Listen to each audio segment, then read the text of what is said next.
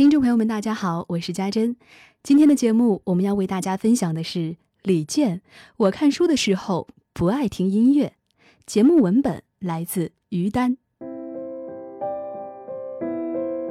听李健的许多音乐，总感觉恍然回到某个年代。在那个年代，城市都很小，楼层不高，阳台上不时有花落下。半旧的书桌就在窗边，房间的墙上贴着流行歌手的海报，极轻的音乐从沙哑的收音机里流出。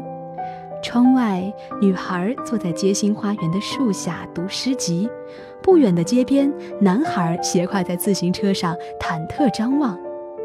那个年代没有手机和网络，时间透明又缓慢。这是一种难得的魅力，通过音乐来营造出一种枝蔓舒展的空间感和画面感。因此，许多电影都乐于邀请他来创作主题曲，而他也总能交出漂亮的作品。主题曲是电影的缩影，以抽象的音乐赋予电影另一种不同的含义，甚至是将其提升至更高层次，让两种不同维度的空间相互交融，是他一直试图去做的。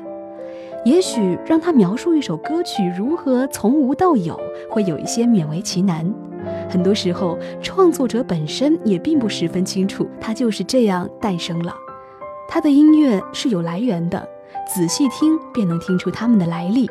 比如说文学，他的传奇歌曲名字的灵感即来自茨威格的一个陌生女人的来信。而《似水流年》则受启发于普鲁斯特的《追忆似水年华》。采访李健的前几天，他为电影《心理最之城市之光》所做的主题曲《城市之光》刚刚面世。看过影片的粗剪后，李健独自坐在家中，回想起了曾经在旧金山看到过的书店名字和垮掉的一代，思考何谓真正的城市之光。我因此使用了比较意象化的歌词。为了展现和电影一样有冲突感的音乐，在作曲时又设置了多个转调。这首歌包含了我要表达的几层意思，其中之一跟梦境和现实并不完全可分。梦境是现实在另一个空间的投射，而梦中发生的很多事情也会在现实中以变奏的方式上演。最终，一部犯罪题材的电影主题曲却以轻盈古典的面目出现。如水般的钢琴和弦乐，来自西洋式内乐的婉转旋律和低吟浅唱，这又让人看到了他音乐的另外一个源头——古典音乐。古典音乐也曾经是当时的流行音乐，是流行音乐的真正源泉。我平时听的音乐大部分都是古典音乐，比方说早年喜欢听肖邦，但是后来喜欢情感更加内敛的，像舒曼。巴洛克时期的音乐，另外像一些俄罗斯的作曲家，钢琴协奏曲也经常听。总之，还是喜欢唯美的，无怪乎听他另外一些音乐，又会让人想起古典时代某些隐隐绰绰的画面。装饰雍容的起居室内，盛装出席午后鸡尾酒会的淑女和绅士们低声交谈。头戴假发的侍者举着托盘，在华美的裙裾间穿行。满身描金绘彩花纹的钢琴前，一位神情专注的男士沉着肩，弹奏出一连串优美的旋律。你对创作的空间环境挑剔吗？这些时候，身边不可少的物件又是什么呢？李健说：“我不太挑，干净和整洁是基本的条件。身边不可少的物件是磨指甲的砂纸。”以保证弹出来的声音圆润和悦耳。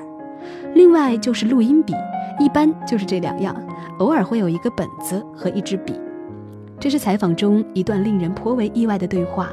毕竟大众想象中的很多音乐创作者，创作的过程总是伴随着房间内满地纷乱的纸张、冰块半化的酒杯下压着一叠字迹潦草的五线谱。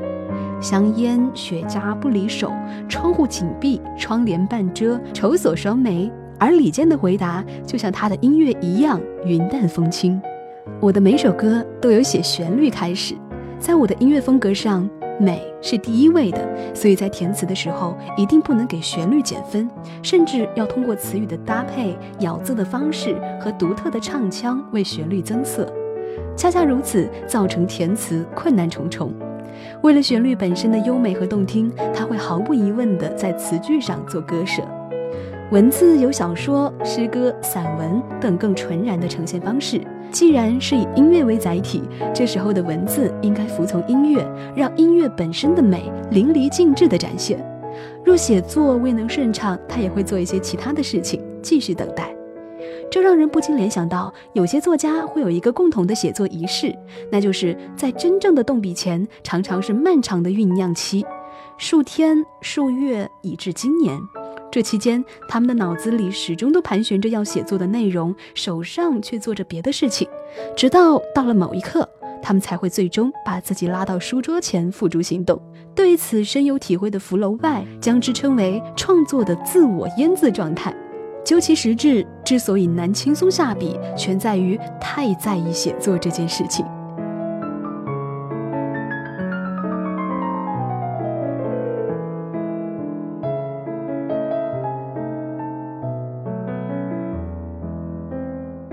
李健也时常让自己置身于另外一个空间，甚至去旅行，带着书和一把小琴，也许音乐的灵感突然就从这个空间的某一个角落里窜出来了。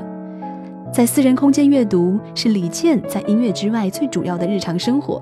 曾经他会同时播放音乐，但现在他更倾向于绝对安静的读书。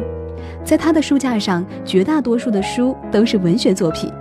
因为文学教会了他一切，读文学让我感到了所有的学科和所有的一切。文学就像是一本生活的百科全书，它所展示的宽广度甚至超过了生活本身。超出的那一部分就是艺术，其中包括音乐，它教会人们什么时候需要音乐和音乐在生活当中扮演的角色。